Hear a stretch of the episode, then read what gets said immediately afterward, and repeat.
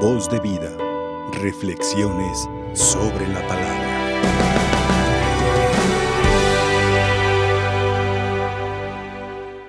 Y vamos a entregar nuestra mente al Señor, nuestro corazón, a ponernos al altar, para que inscriba su palabra, su salvación. Porque Señor, a lo mejor si nos pregunta, oye, ¿por qué estás aquí? ¿A qué has venido? Yo creo que nuestra respuesta va a ser, estoy sediento del Dios que da la vida, que eres tú, Señor. Por eso estoy aquí, sediento que el Dios, Dios que da la vida.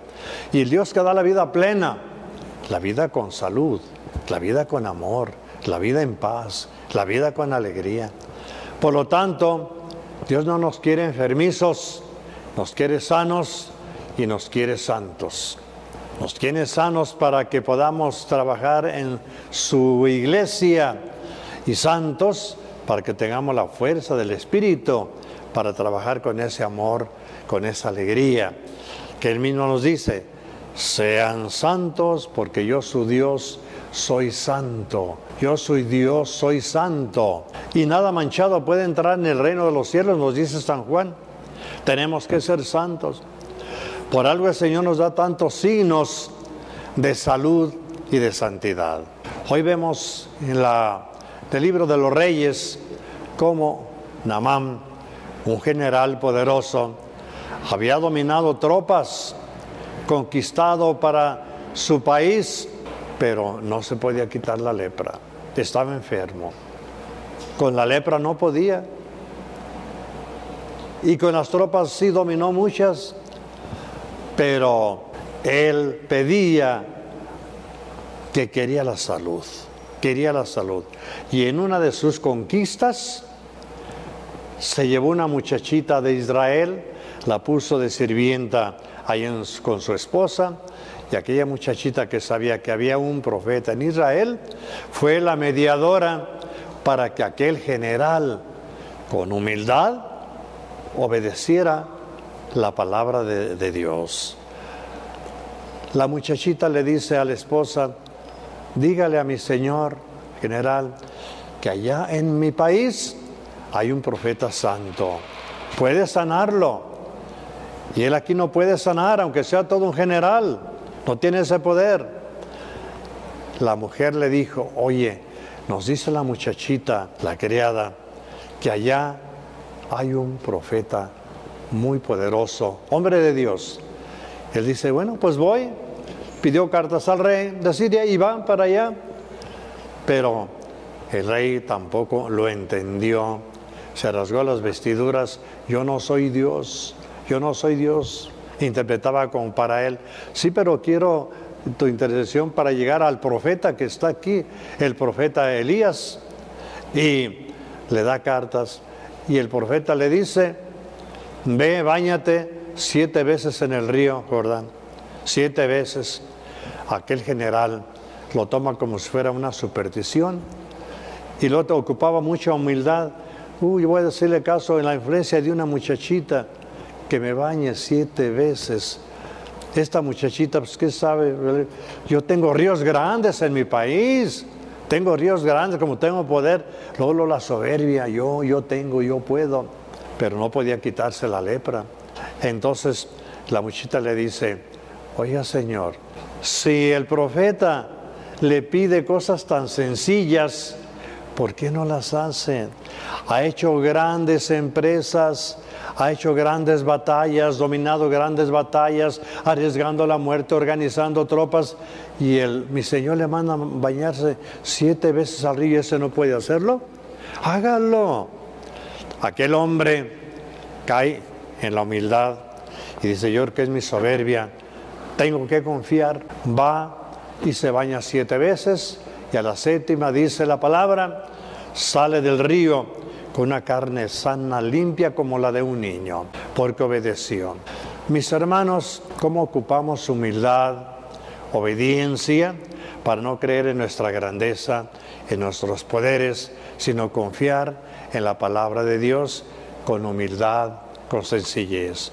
A nosotros también nos manda bañarnos, purificarnos con las aguas del bautismo, creer que somos sus hijos y que estamos bañados también con la unción del Espíritu Santo para llamarle a Dios Abba Padre y que Él nos va a escuchar, que Él nos va a atender y que nos va a purificar de esa imagen que hemos ensuciado en el mundo, la imagen de hijos de Dios, donde perdemos la fe, perdemos la esperanza, perdemos el amor en todo.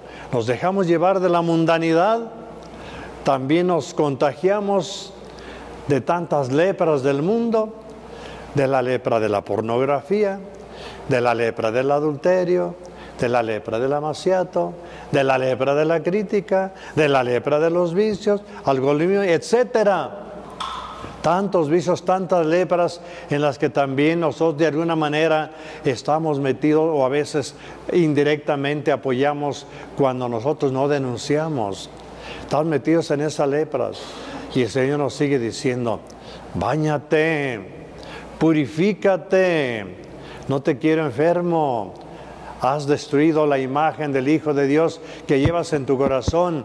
La has destruido. Está resquebrajada, está podrida. Te has preocupado mucho por la imagen externa de la envoltura del tesoro que llevas en tu ser, que es el Espíritu, la gracia del Hijo de Dios. Te has preocupado mucho por la envoltura externa, el aparecer, el dinero, el poder, el placer. De esas conquistas sí tienes muchas como el general o como generala.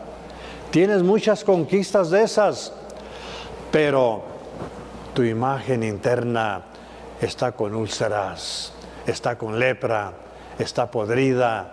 Y es donde hay que lavar la envoltura porque la misma envoltura pudre y destruye la imagen.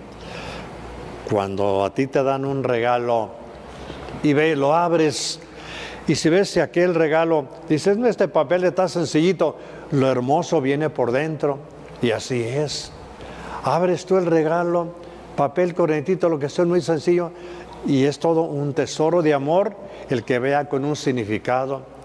O por lo contrario, si te dan un regalo con una envoltura dorada y magnífica y excelente, y ves ahí un tilacho podrido adentro. Qué decepción, qué decepción. Menos más esto. Así también nos presentamos a veces ante nuestro Dios. Queremos envolturas muy hermosas por encima, con muchos poderes, pero se abre ante Dios el regalo y está podrido, está ulceroso, ulcerosa, resquebrajado, manchado, manchada.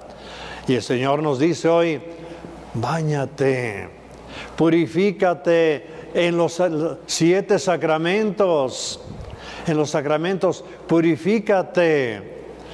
Rehace tu imagen para que te presentes ante tu Padre Celestial como el Hijo pródigo, que ensució su vida en la maldad entre los marranos, pero cuando Él dijo, regresaré a mi Padre, le diré, Padre, ya no soy digno de que me llames tu hijo, soy como uno de los trabajadores, pero traidor a ti.